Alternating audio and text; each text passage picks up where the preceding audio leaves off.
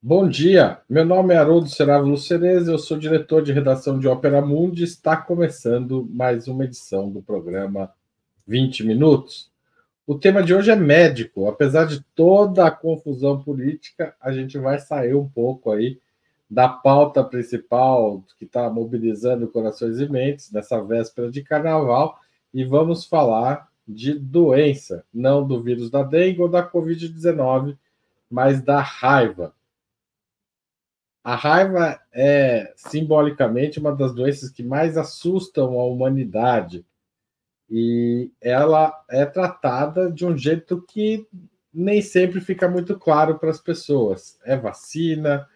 É uma vacina depois que você contrai a doença? Como que funciona a raiva humana? Qual a história dela? Morcego ou cachorro? O que você deve temer mais?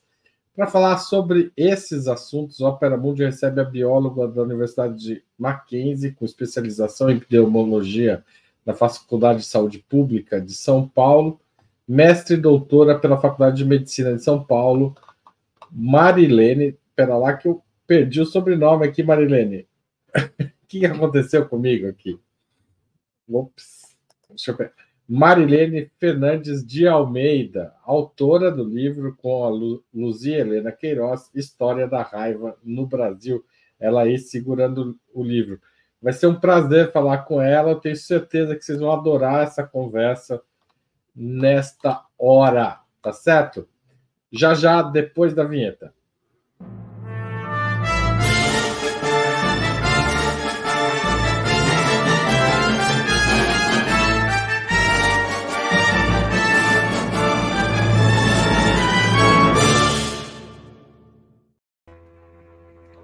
Primeiro, Marilene, muito obrigado por aceitar nosso convite. Parabéns pelo livro.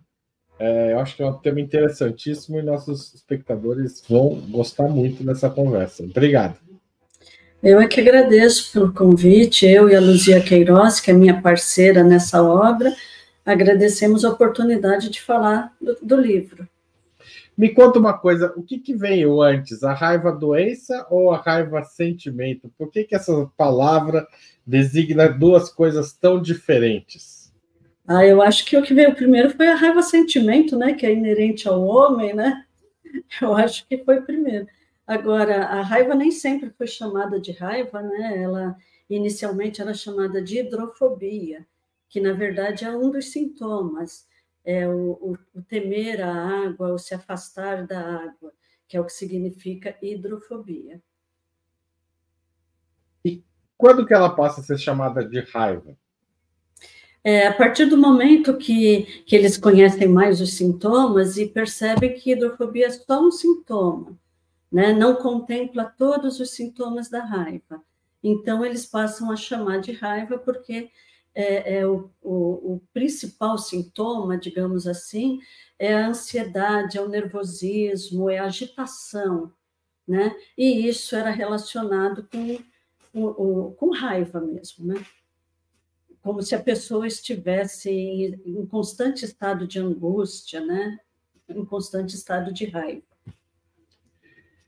Agora vamos lá para micro biologia da coisa. A raiva é causada por um vírus. Isso. E esse vírus, ele estava disseminado no mundo todo ou ele foi disseminado a partir da Europa?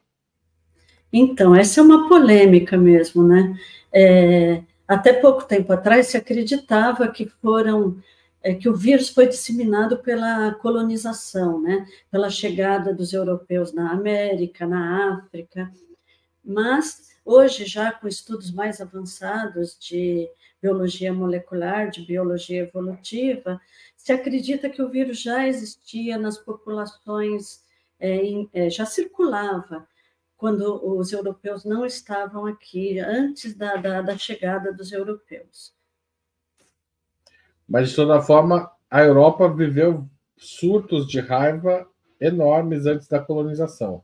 Sim, Sim, a, a, raiva é uma doença milenar, ela já tem, ela já é citada na, nas leis de Skuna, no Código de Hammurabi, 1700 anos antes de Cristo, né?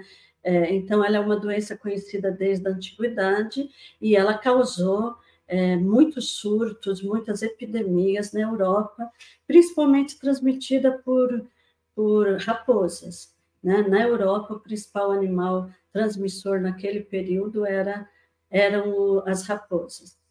Também os lobos, também outros animais, o cão sempre muito importante nesse ciclo, né? Mas o reservatório é sempre um animal silvestre, né? E o reservatório, no caso da Europa, era raposas, lobos e, e menos frequentemente outros animais. A raiva é provocada por um vírus. Isso. Esse vírus, é, quando a gente fala vírus, é uma gama muito grande de seres vivos, né? Hum. E nem sempre as pessoas se dão conta, porque a gente fala do vírus da Covid, o vírus da dengue e o vírus da raiva. O que, que é específico desse vírus? É, fazer uma pequena introdução para as pessoas, para elas entenderem um pouco é, o que torna. O que, que, que tem de especial nesse vírus? Bom, eu acho que é, o vírus, bom, é, falando um pouquinho dele, o vírus da raiva é um vírus que tem um formato de bala de revólver, né? É, e que causa a, a, a, raiva em todos os mamíferos, qualquer mamífero, isso, como mostra a fotografia, formato de bala de revólver aí. É, ele causa a doença raiva em todo e qualquer mamífero, né? É suscetível à raiva. A diferença do vírus da raiva para os outros vírus é que ele é 100% letal quando atinge o sistema nervoso central. Quando eu iniciei na raiva, a gente falava sempre. Só, só uma, uma interrupção.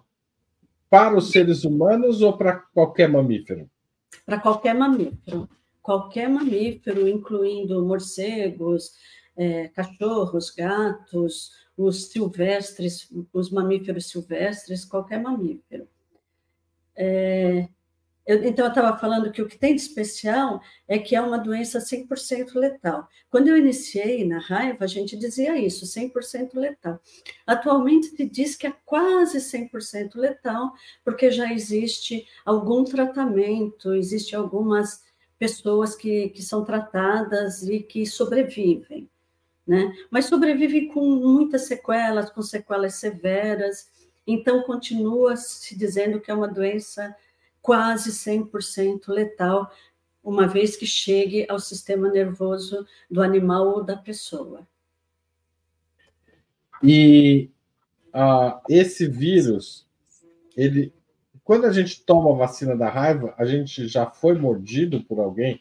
Essa, porque isso eu queria também diferenciar. Uma coisa é a vacina da Covid. A gente não toma a vacina da raiva todo ano, ou uma vez na vida, como a BCG, enfim, algumas Isso. vacinas que a gente está no dia a dia. Mas a gente toma se a gente tem a suspeita de poder receber. Como é que é esse tratamento e por que, que a vacina é assim? Por que, que não se chegou, pelo menos teoricamente, a uma vacina que impeça que o ser humano pegue, pegue a raiva? Tá, o que você está tá falando é que existem vacinas preventivas, que são a, a maioria delas é preventiva, que evita que você, é, se tiver contato com o vírus ou com uma bactéria, porque existem vacinas também para bactéria, é, é, você desenvolva a doença, né? É, e no caso da vacina antirrábica não é assim. Você toma a vacina Quer dizer, existe uma vacina preventiva, sim, mas ela é direcionada para pessoas que trabalham em profissão de risco. Então, eu, por exemplo, quando comecei a trabalhar em laboratório de raiva, eu fiz um esquema pré-exposição, porque eu ia estar lidando com o vírus da raiva, com amostras possivelmente contaminadas, e eu precisava me prevenir. Né? Então, é, biólogos, médicos veterinários, é, espeleólogos que frequentam cavernas, é, e outras pessoas, turistas que, que também desejem adentrar cavernas que sejam povoadas por morcegos, todas as, essas pessoas, em teoria, deveriam tomar vacina pré-exposição. Né? Ah, ah, agora, o tratamento da raiva ele é feito quando a pessoa é agredida por um animal suspeito. Aí é tratamento, é tratamento pós-exposição.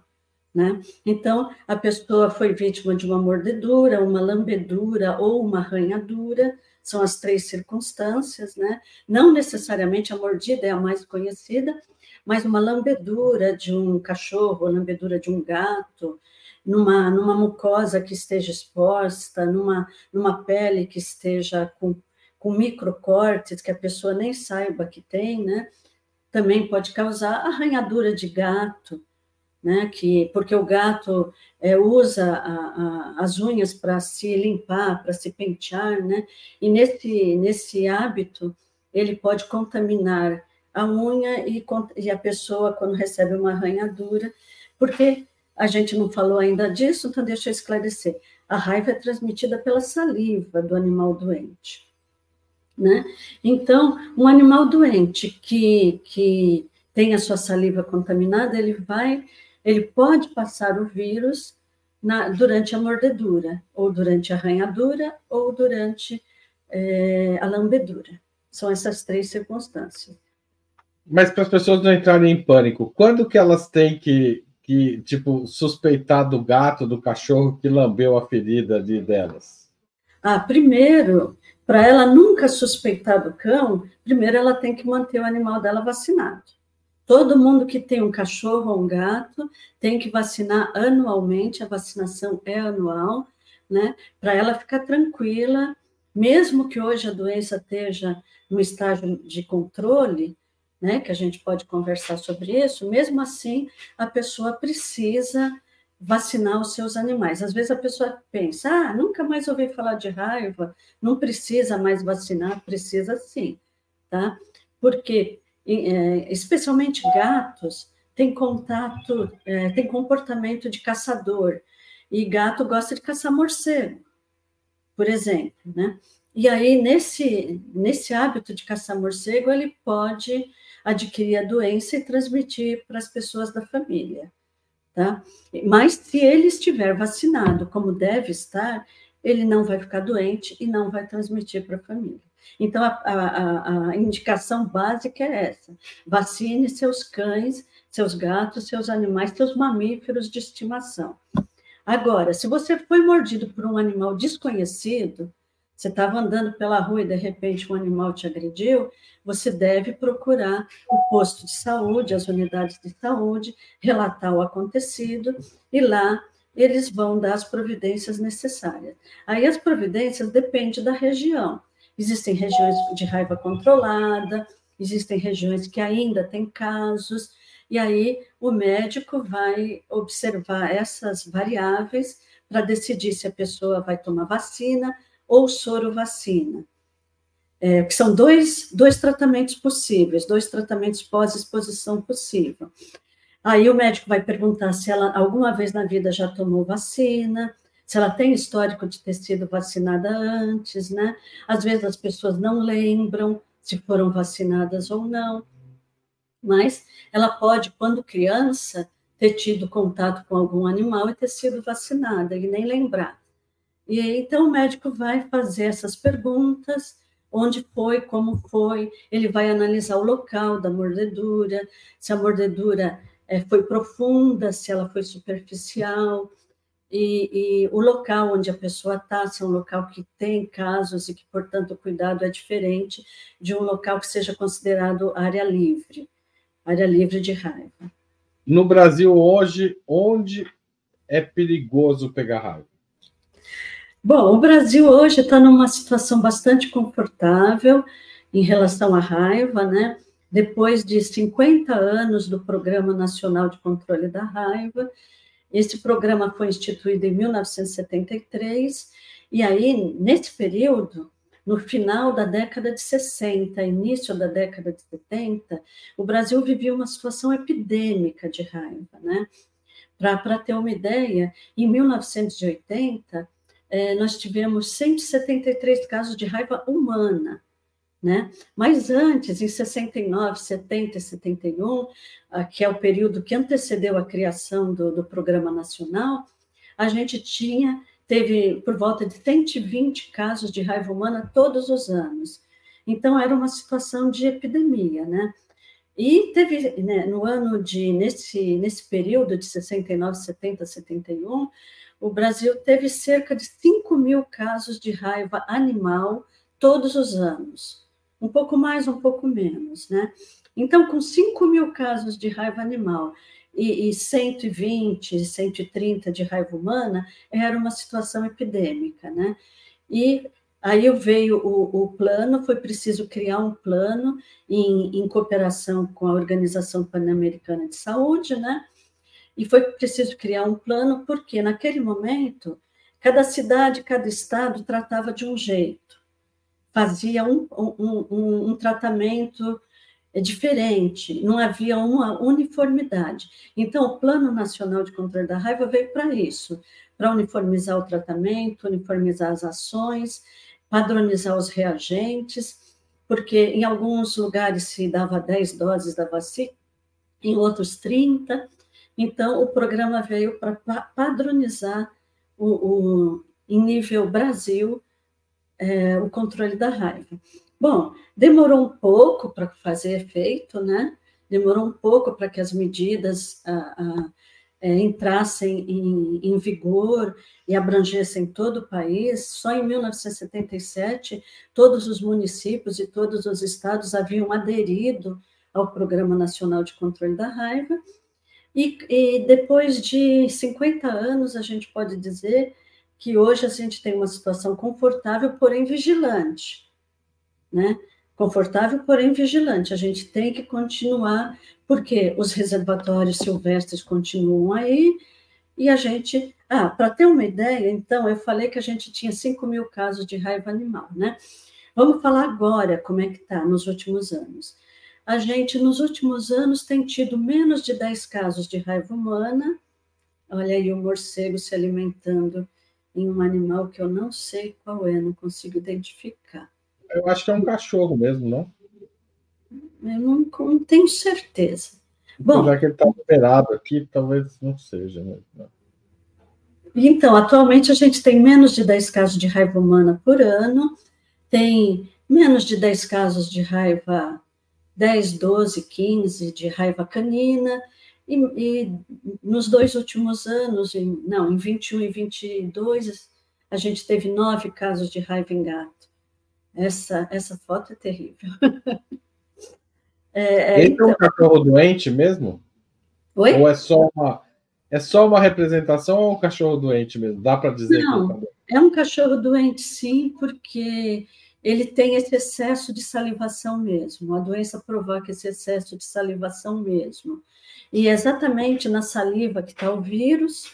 Então, quando ele morde, é, a probabilidade de, de, de um vírus entrar é muita, porque é muita salivação. Do, do vírus entrar no, no, no organismo da, da pessoa agredida. Marilene, por que, que não existe vacina para seres humanos, só para animais? Ou se. Ah, não, você disse que existe, mas por que existe. não se faz vacinação em massa? Ou pelo menos nas regiões mais problemáticas? Bom, é, hoje, a população que está sob risco, respondendo na sua pergunta anterior, é a população ribeirinha, é a população indígena, porque é a população que mais convive com morcegos, né? Então, é, voltando. Hoje a gente deve temer mais o morcego do que o cachorro, é isso? Hoje sim, hoje sim, mas é, temer com, com respeito, porque o morcego tem um papel ecológico muito importante. Né? É, existem muitos estudos que mostram que a vida nas cidades ela seria insuportável se não houvesse morcegos insetívoros. Né? Porque os morcegos insetívoros como diz o, o nome, né, eles se alimentam de uma imensa quantidade de insetos. E a vida já é difícil, inclusive o da dengue, né? É o Aedes. É, então, a vida já é difícil com, com os morcegos fazendo esse controle populacional de insetos, e seria muito mais difícil sem os morcegos fazendo esse controle. Também existe o papel ecológico deles na polinização. Os morcegos são tão importantes na polinização quanto as abelhas. Né? Eles polinizam uma grande variedade de, de plantas, de árvores, inclusive de frutas e, e, e, e frutas comestíveis por humanos. Né? Então, embora o morcego seja o principal reservatório e o principal transmissor de raiva nesse momento, como eu te disse, o número de casos humanos são, é, é muito baixo, menor que 10. Então, não precisa sair por aí matando morcego, nem falando. Não, pelo os... contrário, senão vai aumentar o caso de dengue, né? Vai, vai, vai. pois é, exatamente, né? A, a natureza trabalha em equilíbrio, né? Então a gente precisa entender que o morcego é útil, é importante em, em outros aspectos, embora ele, ele tenha essa, ele seja reservatório do vírus da raiva. Ó, tem uma pergunta sobre isso que é interessante. Os morcegos herbívoros representam um perigo de transmissão? Repete para mim. Os morcegos herbívoros representam um perigo de transmissão da raiva? Eu não entendi a pergunta. Não existem morcegos herbívoros. Será que, ele, será que a pessoa queria perguntar: os morcegos representam perigo de transmissão para os herbívoros? Explica isso, que tipo de morcego existe? É. Pessoas, então, se não então existe herbívoro, tem uma dúvida aqui anterior ao nosso problema aqui. Tá. Então, a gente tem morcegos frugívoros, que eu já falei, frugívoros e polinívoros, é, que se alimentam de pólen e de frutas e que fazem esse trabalho de polinização. A gente tem morcegos insetívoros, que eu já falei, que fazem esse trabalho de controle da população de insetos, e a gente tem os morcegos hematófagos. Existem outros, mas vamos falar agora dos hematófagos. Os hematófagos são morcegos, esse aí, ó, esse é, é o, é o principal, né? É, os morcegos hematófagos são reservatórios do vírus da raiva, como os outros morcegos também, e eles são os principais transmissores da raiva para animais herbívoros. Porque, é, como eles se alimentam de sangue, é, os herbívoros são uma fonte de alimento para eles. E como eu estava falando, pegando o gancho anterior, é, eles também podem se alimentar em humanos em situações específicas, né? A gente já teve no Brasil três epidemias de raiva transmitida por, por esse morcego, Desmodos rotundos. Por quê? É, em situações bem específicas. A primeira, lá na década de 90, em, em Mato Grosso, envolvendo garimpeiros. Então, o que, que aconteceu? A área foi desmatada, os garimpeiros dormiam em rede sem nenhuma proteção, e, e, e, os morcegos hematófagos ficaram sem o alimento deles. Quando a área foi desmatada, os animais também foram embora. E, normalmente, em situação de equilíbrio, eles se alimentam em, em é, caititu, é, anta, enfim, animais silvestres, né? E aí, é, quando os garimpeiros chegam e desmatam a área e, e caçam para comer também, eles ficaram sem alimento e acabaram se alimentando em, é, em humanos, né? E possivelmente toda essa situação gerou estresse na comunidade, na colônia de morcegos, e isso deve ter origem, deve ter originado surto de raiva entre os morcegos que depois morderam pessoas e transmitiram o vírus para pessoas. Então é por isso, é só, só terminar, tá, que a gente vai emendando um assunto no outro, e eu te deixei sem resposta. Eu estava falando que existe vacinação, sim, é preventiva para a população ribeirinha, para a população indígena, que mantém o seu hábito de dormir é, sem proteção, né, sem, sem janela, sem porta, sem, sem mosquiteiro, e a população ribeirinha que vive em casas que são construídas de tal forma que tem muitos vãos que permitem a entrada, vão entre a, entre na, na, parede, né, no telhado também, que permite a entrada de morcegos, né? Então, é, essa população sempre foi, e a história mostra, desde o tempo da chegada dos europeus, que os indígenas já conheciam é, os morcegos, já eram sangrados por morcegos, é, e, a, existem relatos lá dos naturalistas de pessoas que ficavam doentes né? Então, daí que se conclui que não, que a raiva já existia antes da chegada dos europeus. Né? E o hábito dos morcegos se alimentarem excepcionalmente na população ribeirinha, na população indígena, também já existia, né? Mas os índios tinham uma, digamos assim, uma convivência harmoniosa com os morcegos, né? Se a raiva existia, ela era em muito baixa prevalência, né? Depois, quando os europeus chegaram, eles começaram a abrir estradas, a formar vilas, e isso não se faz sem derrubar a mata, né? E aí é, isso gerou uma situação de desequilíbrio que começou a aumentar os casos de raiva e começou e eles também trouxeram, né? Os europeus trouxeram bovinos. Não existiam bovinos, caprinos, suínos. É, a gente quando estuda a história da raiva, e, e, os indígenas não relatam criação desses animais, né? E, e, se espantaram, até se espantaram quando viram as primeiras galinhas, é, os primeiros herbívoros, né? Então, é, é, é tem o desmatamento para construir vilas e estradas, tem a introdução desse, desses animais de grande porte, e o morcego, como qualquer animal, percebeu que o bovino, é, o bovino representava uma fonte de alimento fácil, acessível, porque é, ele é, digamos assim, manso, entre aspas, né? Ele não, e ele tem um corpo, uma extensão corporal grande, então ele escolhe uma região onde o, morcego, onde o bovino não vai conseguir se defender, né? longe da cabeça, longe do perigo de uma mordida, e ele acaba. É, então, ele achou essa fonte é, de alimento fácil, abundante, e possivelmente a população de morcego hematófago aumentou bastante com essa facilidade que a população humana ofereceu para ele. Ah, sim, a, a proporção de morcegos hematófagos cresceu em relação à população total de morcegos, provavelmente. O, o Marilene, é, ainda nesse aspecto, os morcegos morrem de raiva? Ah, que bom que você perguntou isso, né? É, é, os morcegos, eles são fonte de vários vírus.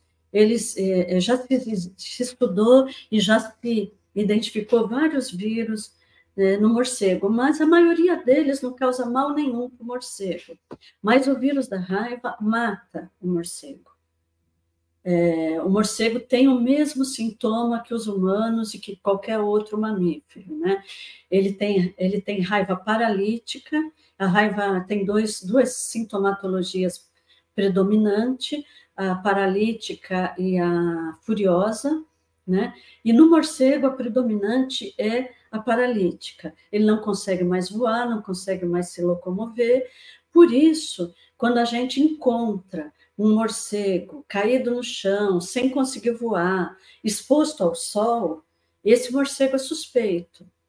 Aí, se você encontra esse animal nessa condição, você deve avisar o Centro de Controle de Zoonoses, né, para que eles é, vão até o local, ou as subprefeituras, as unidades de vigilância, para que eles é, vão até o local e recolham esse animal para fazer o diagnóstico e confirmar se ele está ou não doente.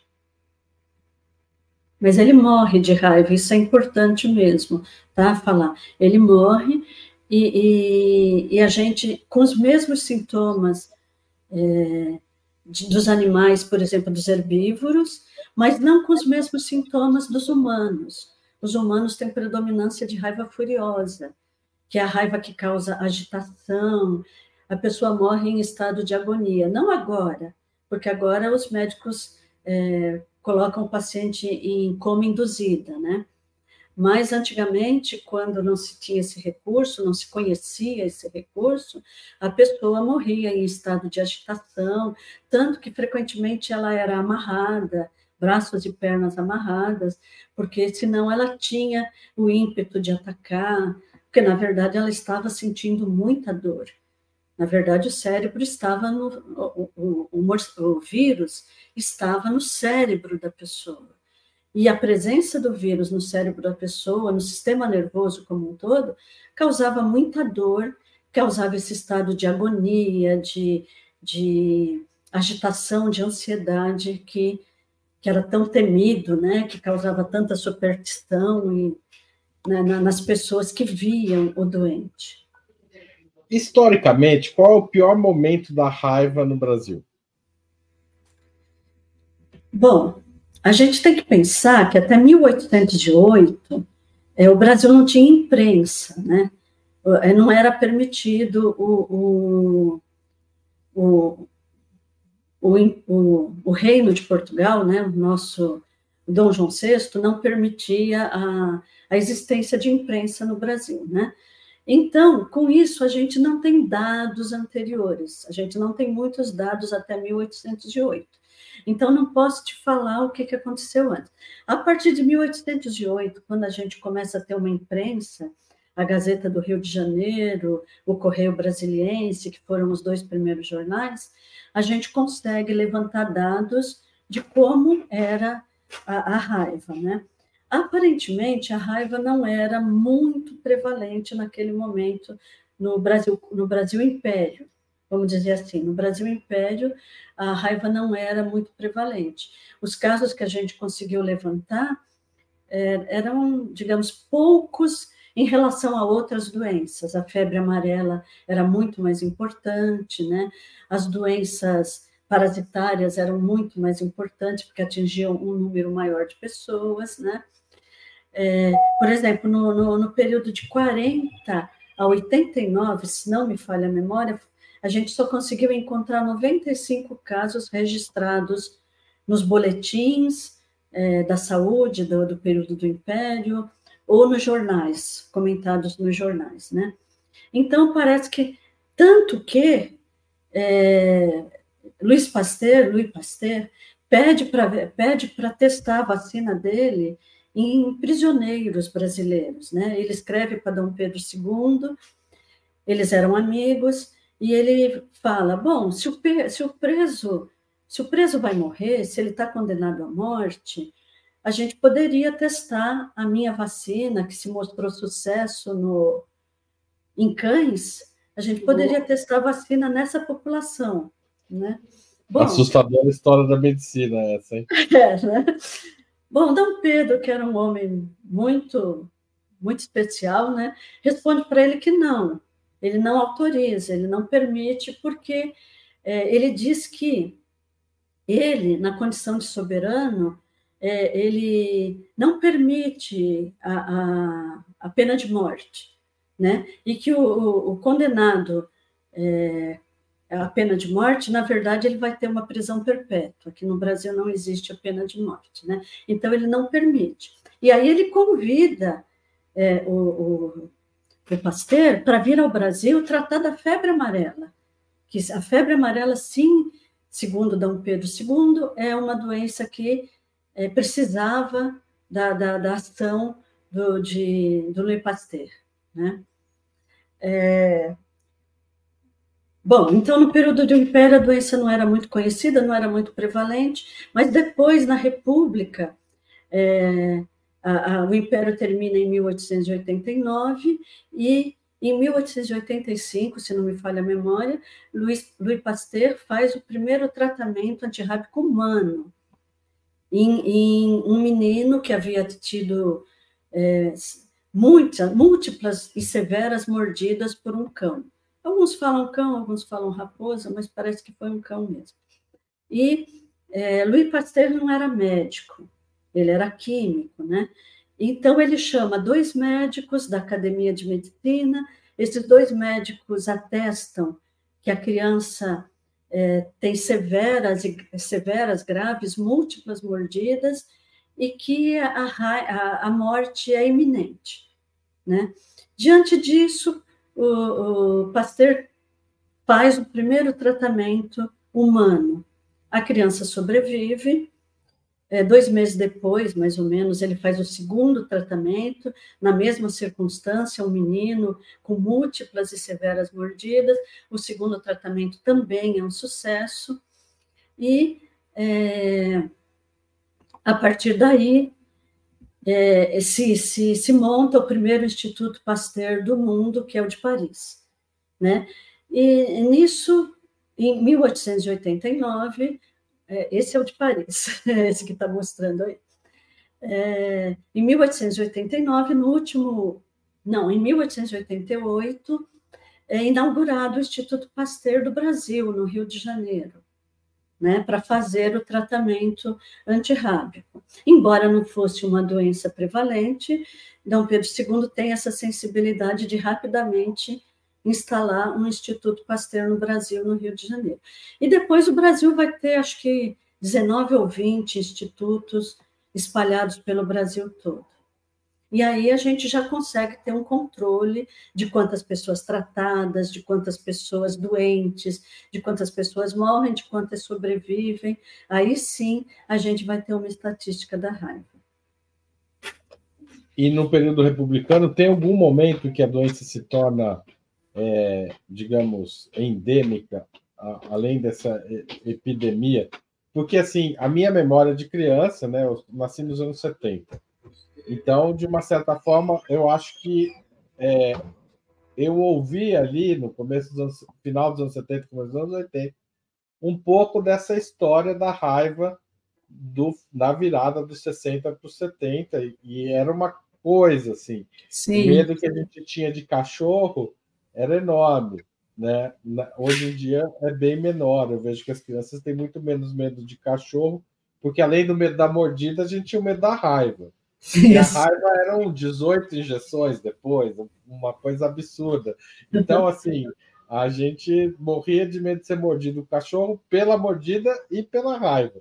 Isso. Outra como é que foi isso durante o século Olha, a gente teve vários, várias epidemias, não foram depois do, depois do período da no período da República, depois da instalação dos institutos Pasteur, a gente teve vários é, vários anos epidêmicos, né? E, e, você tem razão, a gente tinha muito medo, eu também sou anterior a você, é, a gente tinha muito medo de cachorro, porque na minha época ainda eram 40 vacinas na barriga, né? Então a criança às vezes até escondia que tinha sido mordida. Ela só não escondia se a, se a mordida tivesse sido muito dolorida, muito sanguinolenta, ela tinha que contar, né? Porque estava sentindo muita dor. Mas se fosse uma coisa pequena, ela podia até esconder, porque eram 40 vacinas na barriga, né? É, com o tempo, graças a Deus, com o aprimoramento, e é isso, e é por isso que a história da raiva é fascinante, né? Porque é, o esforço que foi feito para se diminuir o número de doses, para se aprimorar a vacina, é, para se conseguir um, um reagente de alta especificidade, de alta sensibilidade que diminuísse o número de doses, né? E as campanhas, né? Você deve se lembrar das campanhas antirrábicas canina e felina, que eram feitas em todas as cidades em agosto, que é o mês do cachorro louco, né? Talvez você lembre dessa expressão também. Todo mundo lembra, não, não existe, é mês do cachorro louco, agosto é mês então, de agosto e mês do cachorro louco. Aliás, o, o Antônio Lopes fala que foi, se parou de fazer as vacinações em agosto nas praças e se deveria se voltar a fazer isso. Então, isso faz parte do processo evolutivo, né? Como a gente teve uma grande diminuição, uma significativa diminuição do número de casos, aquelas campanhas massivas que, que foram feitas nos anos 80, 90, até 2010, acho que até 2015, é, as autoridades de saúde julgam que não é mais necessário, né? Não que a vacinação não seja necessária, as pessoas, eu vou insistir nisso, as pessoas têm que vacinar seus cães e gatos. É, e, e, a, e, os postos de vacinação continuam existindo. Se, você não precisa levar o seu animal para vacinar num, numa veterinária particular e pagar pela vacina. Você pode levar, que a prefeitura tem postos de vacinação distribuídos por toda a cidade. É vacinação de rotina, tá? Mas a vacinação massiva, que era aquela em que, por exemplo, na cidade de São Paulo, se vacinava mais de um milhão de animais a cada, a cada 15 dias de vacina, ah, geralmente o período de vacinação era de 15, 20 dias, e se vacinava um milhão, um milhão e duzentos mil animais entre cães e gatos, é, hoje não é feita mais, porque não é mais, as autoridades julgam que não é mais necessário. Se a raiva pode voltar, a gente vai ter, por isso que eu te falei de situação confortável vigilante. A gente tem que manter essa vigilância e ter certeza é, que não, que não vai voltar, né? Manter a vigilância, manter o controle, manter os cuidados para que essa doença não volte em níveis epidêmicos, para que ela se mantenha em níveis baixos, né? É, respondi ou faltou alguma coisa? Não, não, acho que está bem respondida a pergunta dele, mas você estava contando é, da história da vacinação mesmo, né? É, eu acabei interrompendo um pouco. Você estava falando da, das campanhas de agosto para combater surtos e epidemias pelo país. Tá. Eu acho que a gente estava falando que aconteceram muitas epidemias época, na época do período republicano, né? É, hoje, o único Instituto Pasteur que ainda existe é o de São Paulo, todos os outros, quase 20, ou, ou é, acho que são quase 20, é, institutos Pasteur que existiram, deixaram de existir, é, por quê? Não que, não que o, o, o, tratamento deixasse de existir, né? É que ele foi incorporado a, a, ao tratamento, ao controle de outras doenças. Em algum momento parou de se justificar você ter um instituto só para a raiva. Né? Aí esse, esse, é, é, esse serviço de raiva foi incorporado ao serviço de outras doenças, né? passou a fazer parte de um serviço maior. Né?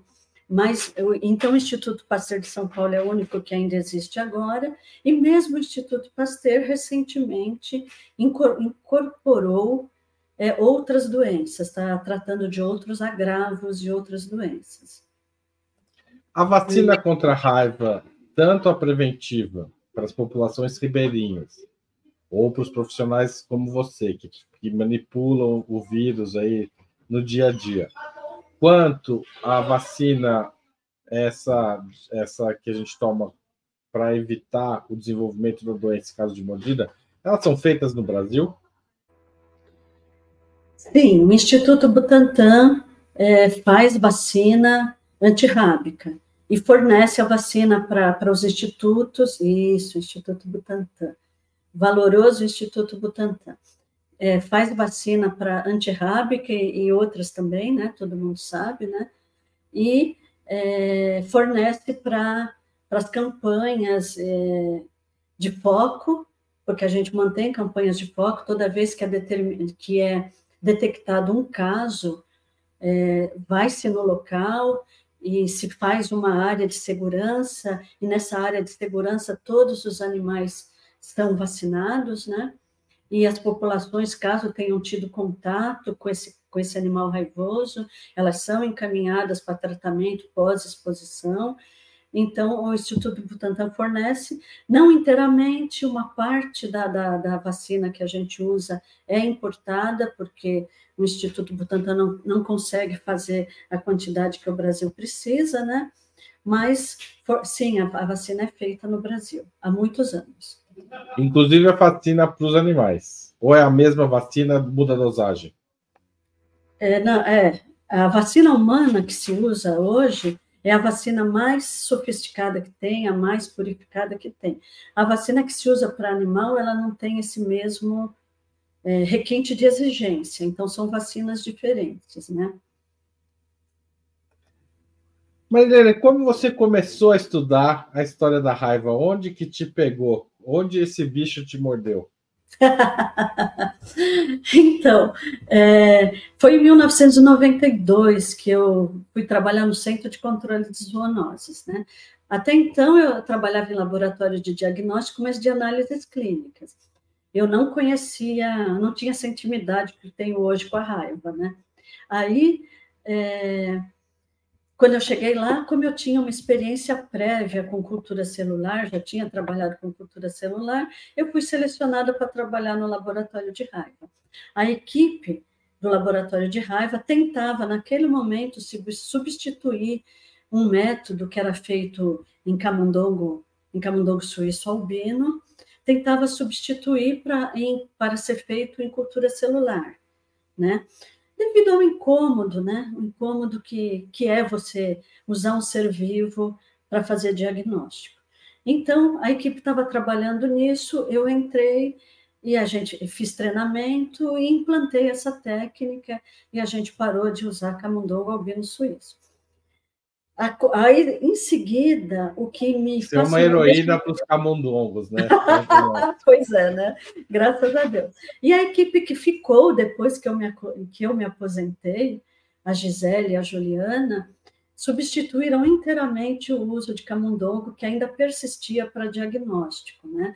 Então, a gente perseguiu durante muitos anos esse objetivo de parar de fazer é, diagnóstico em ser vivo, né? Hoje não se faz mais no nosso laboratório, graças a Deus, né? No nosso, em termos, né? Porque eu já estou aposentada há mais de 10 anos, mas ainda me sinto ligada lá. Mas voltando à sua pergunta, é, o bicho que me pegou foi o morcego. Na verdade, o bicho que me pegou foi o morcego mesmo.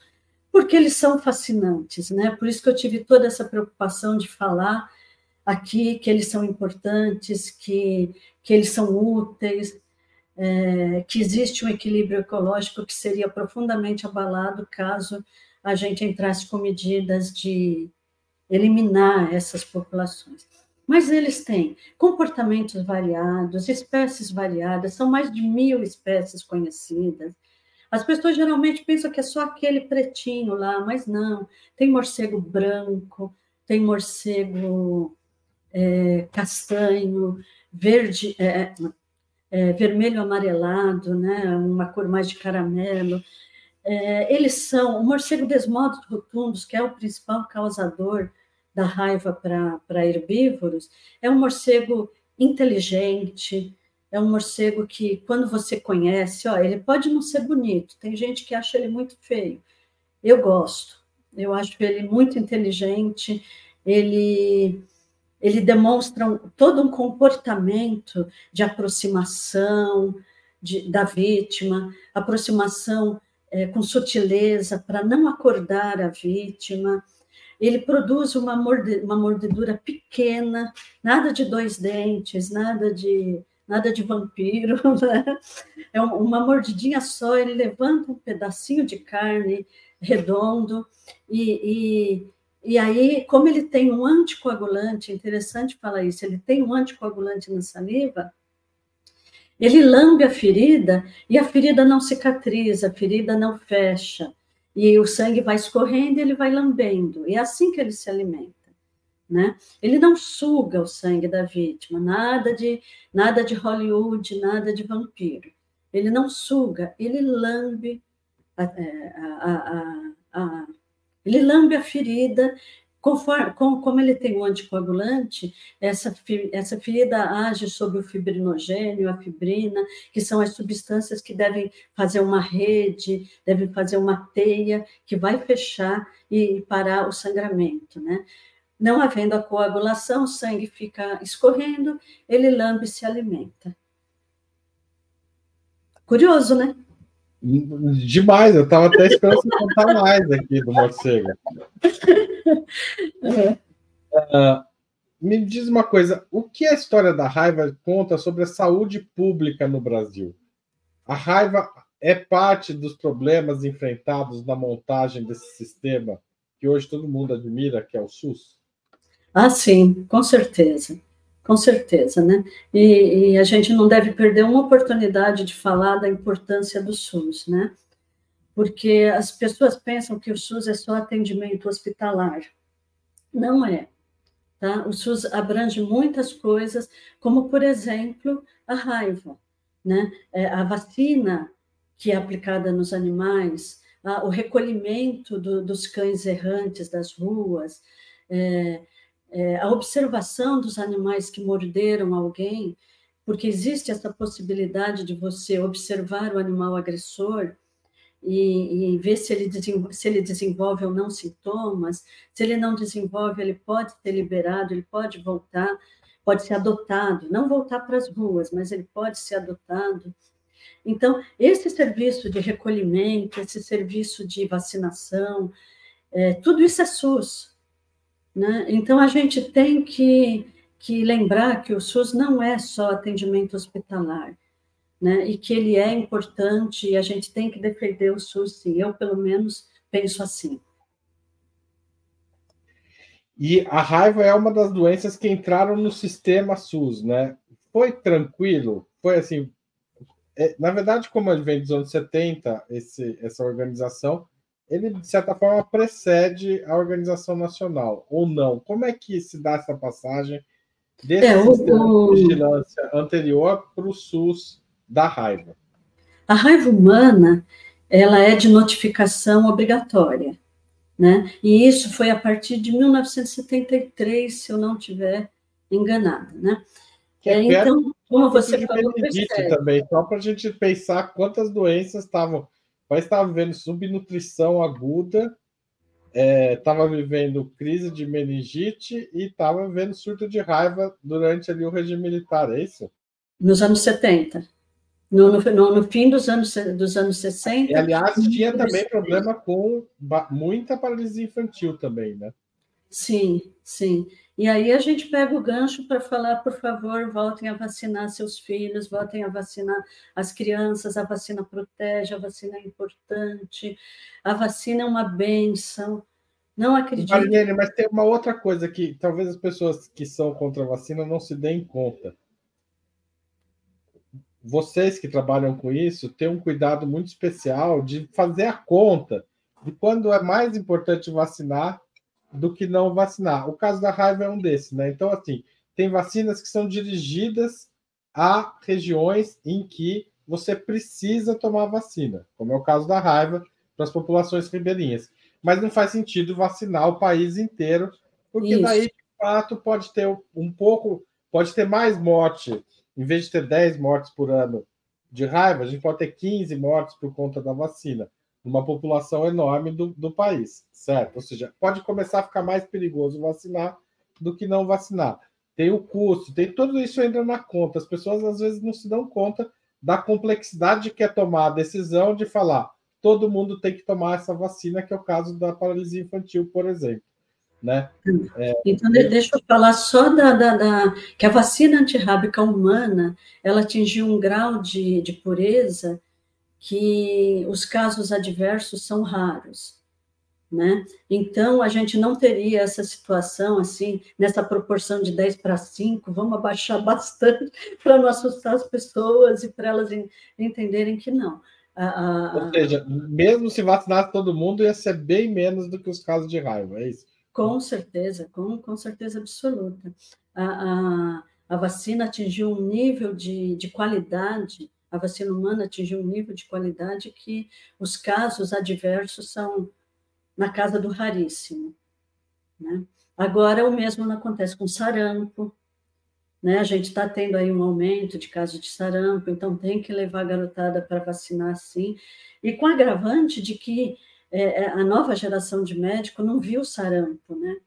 Então, às vezes, eles não reconhecem, né? Eles só viram sarampo na faculdade, como quase como teoria, né? Às vezes eles não viram sarampo. Eu mesmo tive uma amiga que que estava com sarampo e foi tratada como se fosse uma gripe, uma gripe forte, e ficou tomando antibiótico.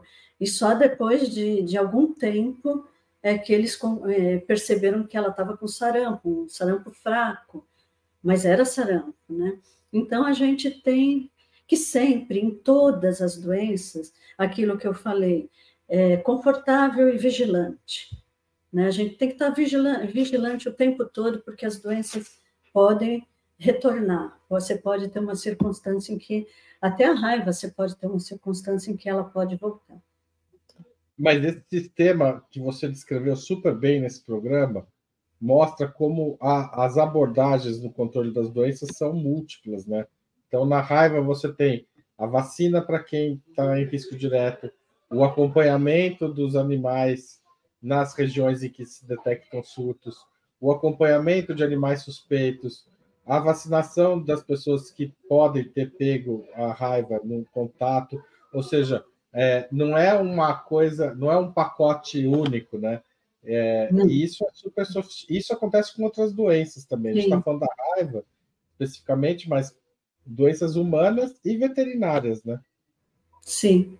Cada doença tem a sua especificidade, né? Cada doença vai ter que ter é, segue um protocolo considerando a sua especificidade, a sua letalidade, é, a sua transmissibilidade. Algumas doenças são altamente transmissíveis, como era a Covid, né?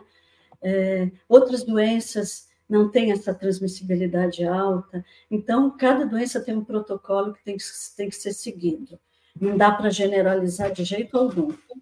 Tem doença que passa de animal para pessoa, tem doença que não passa. A febre aftosa, por exemplo. É raro o humano desenvolver febre aftosa ou nunca desenvolve? Só para a gente colocar um probleminha mais aqui. É, desculpa, é, repete que. A febre aftosa. Hum. Ela, ela passa para ser humano, por exemplo, ou não? Olha, seria mais da área de veterinária. Eu sou bióloga, né? Mas eu te diria que não, não, não. Mas é uma, doença, é uma doença que o Olha, SUS também tem que controlar, aí, né? Deve estar aí online, me socorre aí.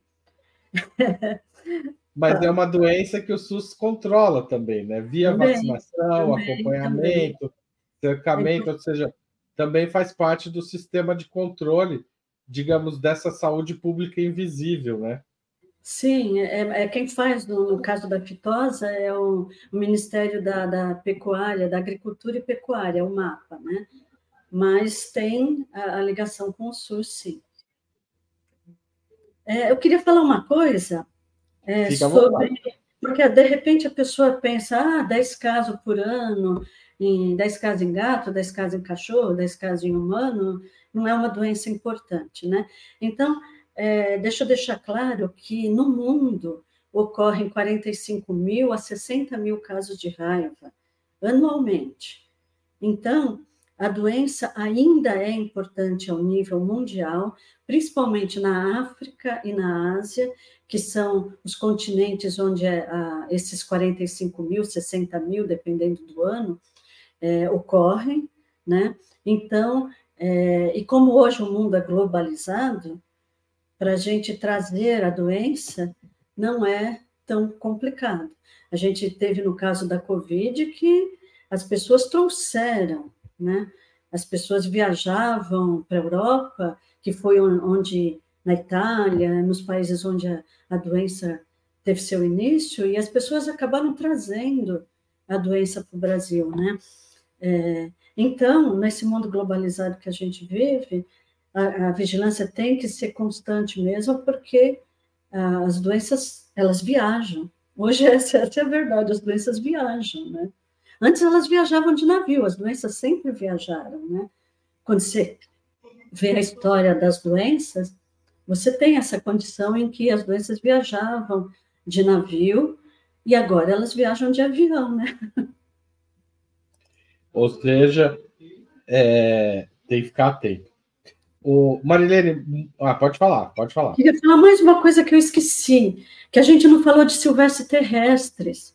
Né? A gente falou de morcego, mas a gente não falou que no Brasil existe uma população de animais silvestres terrestres, raposa, cachorro do mato, é, mão pelada, é, sagui, todos esses, esses animais que eu citei também são detectados com, com raiva, podem ser, podem é, adquirir a doença, podem desenvolver a doença, morrem com a doença e podem transmitir. Existem casos de raiva humana transmitida por sagui, por cachorro do mato, e as regiões onde isso mais acontece são a norte e nordeste. Você tinha perguntado onde é mais perigoso adquirir raiva, né? Então eu te diria que, é no, que atualmente é no norte e nordeste. O sul, o sul é, não tem casos de raiva há, há mais de 30 anos, né? É, existem casos é, ocasionais, acidentais, excepcionais, mas assim, é, a doença, eles não fazem campanha de raiva há mais de 30 anos, eles pararam de fazer campanha, dependendo do estado, né? Eles pararam de fazer campanha há muitos anos, enquanto que a gente parou, São Paulo parou de fazer campanha há dois ou três anos, né? E o, o norte ainda faz campanha em regiões que existem os casos mais frequentes, e em região de fronteira, Por exemplo, o Brasil teve uma epidemia na, é, na, na fronteira do Mato Grosso com hum, Venezuela. Espero não estar errando o país, né? Bolívia, Bolívia. Né? É, com a Venezuela não é. Tá é, então, Bolívia. é, o Brasil teve, porque o cão não vai, e foi uma epidemia canina. O cão não respeita o limite geográfico, né? E dentro daquilo que a gente está falando, que a doença caminha, né? A doença não fica estática. E aí o, o Brasil precisou vacinar é, na fronteira, para que a doença não caminhasse para dentro do estado e não gerasse uma epidemia maior, né? Então, existe também os casos de raiva em animal silvestre, é, principalmente pelo hábito que existe no Norte e Nordeste de se criar sagui como pet, ou de se traficar, que é pior ainda, o sagui, de se capturar o sagui para vender, né, que é uma situação péssima, mas que existe, né? E aí o sagui vai se defender, nessa defesa ele pode morder, e, e se tiver doente, pode transmitir a doença. Tá certo. Olha, o Ivanildo fez uma pergunta aqui, Ivanildo de Deus. Uma pessoa que já foi mordida quatro vezes por cães e estes morreram, no máximo uma semana depois, tem mais o vírus da raiva que esses animais? Ivanildo, eu vou me meter aqui. Se você é essa pessoa, procura um médico. Daí, eu acho que não é uma, é uma questão para nós aqui discutirmos neste programa, porque começa a entrar numa especificidade que vai depender do local, vai depender de tudo isso. E assim, ela, ou se ela tem o vírus da raiva, ela vai desenvolver a doença. Então ela precisa ir ver, tá certo? Olha, é, quatro, os animais morreram menos de uma semana depois. É uma situação em que você deveria ter procurado um médico, sim. É, felizmente, nós estamos nessa situação mais confortável, mas você deveria sim ter procurado um médico para ter certeza que não precisava de, de tratamento, tá? Correr um risco desnecessário. Então, se você for mordido por um cão desconhecido, vá. E se for conhecido, também vai e pergunte, né? Porque como Isso. observar o animal, etc., ter os hábitos e tal, não deixa para depois, porque o risco existe. O risco Ou... existe embora ele, possa ser considerado pequeno, ele existe. E lembrando que a raiva é quase 100% letal. Então, uma mordida pode representar a morte, sim. Tá? Uma mordida não, não, não é uma coisa que deve ser desprezada, que deve ser descartada. Procura o médico, informa que, que mordeu. O que, que vai acontecer? Podem observar o animal, se ele permanecer vivo e saudável, você não precisa tomar vacina. Se o animal morrer dentro de um período, que é o período esperado para a, para a raiva, você vai ter que tomar vacina sim. É, isso, talvez você ainda tenha que tomar antes, dependendo da região. Então, tem toda uma especificidade que só o protocolo, só o médico seguindo o protocolo vai é, poder te orientar. Gente, a conversa está ótima, mas quem quiser se aprofundar mais, eu recomendo o livro da Marilene, tá? É, porque. Mostra aí, Marilene, mais um pouquinho. Publicado pela editora Unesp. Procurem por aí. Dá para baixar gratuitamente ou não? É, dá, é... dá. No site tá. da editora Unesp você pode baixar gratuitamente, né? Porque a Unesp é uma faculdade pública, ela tem interesse em divulgar ciência, né? Então, é, é Agora, delícia. se você, como eu, gosta de ter o exemplar em papel, aí você também pode comprar. Então é isso, gente. Vocês podem ler no papel, pode ler no digital e pode espalhar essa entrevista também para os seus amigos, para as pessoas que moram em regiões de risco, etc., até para entender como lidar com as expectativas, tensões Espero que a gente nunca mais volte a ter medo de cachorro que nem eu tive na minha infância. Por pois é. Né? Que continue o bom controle. A gente sempre termina aqui, Marilene, pedindo aos internautas, aos entrevistados que sugiram leituras e filmes ou séries para os nossos espectadores. O que, que você sugere para a gente? Então, a sua produção me falou isso para não me pegar de surpresa, né? E aí, é, série, eu recomendo The Chosen. The Chosen é uma série da Netflix. Ela é uma história sobre os discípulos de Jesus Cristo. Isso é interessante porque na minha infância, provavelmente na sua, é, eles sempre falavam, sempre retratavam os discípulos como santos, né? E nessa série é bacana que os discípulos são seres humanos, né? Eles têm raiva, eles têm inveja, eles têm preconceito, eles são intolerantes, né? E aí a série vai mostrar a enorme luta deles para melhorar como ser humano, para assimilar os conhecimentos que Jesus está tentando transmitir, principalmente a tolerância, aceitar o diferente, né? E, e, então é uma série bacana por isso. Também é bacana porque tem a participação de, de personagens mulheres, né? Porque eu também, quando criança, achava que era só homem que tinha que tinha que que os discípulos tinham nascido de chocadeira, não tinham mães, não tinham esposas, porque elas nunca apareciam, né? E nesse seriado não, tem Maria Madalena como um personagem com uma história forte, né? Tem Maria que vai passar por, vai assistir tudo que vai acontecer com o filho, e tem as esposas, tem a, a outras mulheres com uma participação na história, né? Então eu achei independente de você ser religioso ou não, é uma maneira bacana de retratar a história dos apóstolos. Tá certo. E livro? Livro. Livro eu vou num clássico. Livro eu vou em Machado de Assis. Contos de Machado de Assis. É, eu adoro contos, porque eu acho que o, o escritor tem que ser muito bom para contar é, uma história em poucas páginas, para desenvolver um personagem, para fazer com que você se interesse pela história, para que você até torça pelo personagem. Então, ele tem que ser muito bom para contar uma história em poucas páginas. E o Machado de Assis era um mestre nisso. Né? Também é bacana porque você é, vivencia o período do Império, como as pessoas se vestiam, como elas sentiam, como elas falavam é, é, é bacana ter essa, essa noção de como as coisas ocorriam na época do Império, que ele foi escritor do Império, principalmente. E eu não posso deixar de falar desse outro ator aqui que eu adoro, né, que é o Carlos Drummond. Esse aqui é de crônicas, né? E o Carlos Drummond, ele também era um especialista em crônica, era um cara que sabia sabia contar uma história como ninguém, né? Já em tempos mais atuais. E esse essa crônica que dá título ao livro, Fala Amendoeira, é sobre uma, uma hipotética conversa dele com a amendoeira em frente à casa dele, né? Em que ele e a amendoeira estão falando sobre o outono, o outono entendido como a velhice né? em que a árvore perde as folhas e o Drummond perde os cabelos. Né?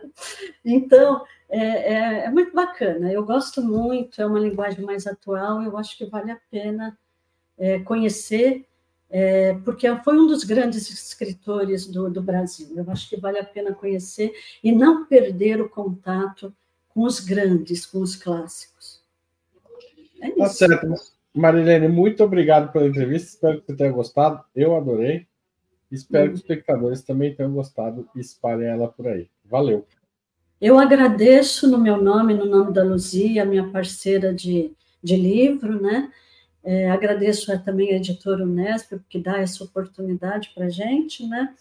E agradeço muito a você, que, que tornou a. Estava com medinho, e você tornou a, a entrevista bem leve, bem agradável. Obrigado pela, é, pela gentileza. Imagina, eu que agradeço, o assunto é ótimo, eu adoro história da ciência e espero fazer que a gente volte a conversar outras vezes. Valeu, tchau, tchau. Valeu, tchau, obrigada a todos.